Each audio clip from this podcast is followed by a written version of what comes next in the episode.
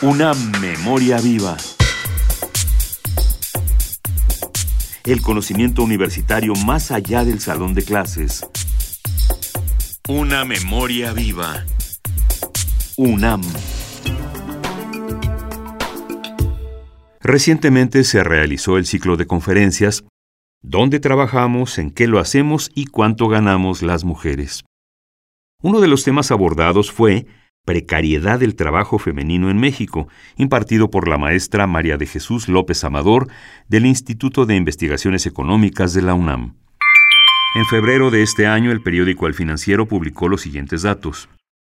Los empleos formales y ocupaciones que se generaron durante 2015 fueron, en su mayoría, con bajos salarios. Ocho de cada diez personas que se incorporaron al mercado laboral lo hicieron en puestos con salarios menores a los 4.300 pesos mensuales, que equivalen a dos salarios mínimos del año pasado. Sobre el significado de estas cifras nos habla la maestra María de Jesús López Amador. ¿Qué pasa con los bajos salarios?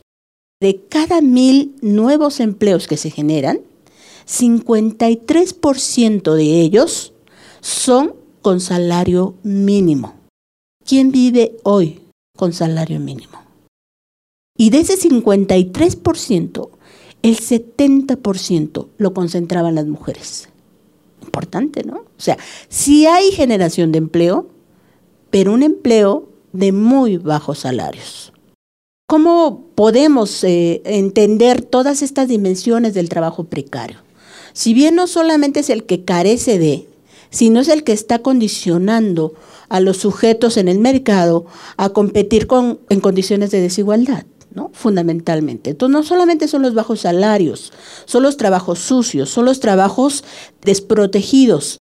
Hoy encontramos, hemos tenido una serie de encuestas con empresarios y hoy nos dicen los empresarios que las formas de negociar en la contratación son distintas. Entonces yo le puedo ofrecer a, a una trabajadora decirle, oye, pues yo te puedo incorporar a la seguridad social pero ¿qué crees? Nada más te voy a incorporar como trabajadora con sueldo base.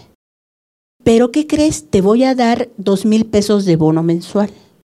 Pero no va a estar incluido en tu salario. Pero ¿qué crees?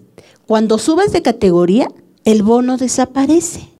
Porque como ya subiste de categoría, estás aceptando un mejor salario, se está afectando tu, tu, tu seguro, tus prestaciones en materia de seguridad y por lo tanto pues el bono desaparece. Esas formas de negociaciones se están aplicando a todos.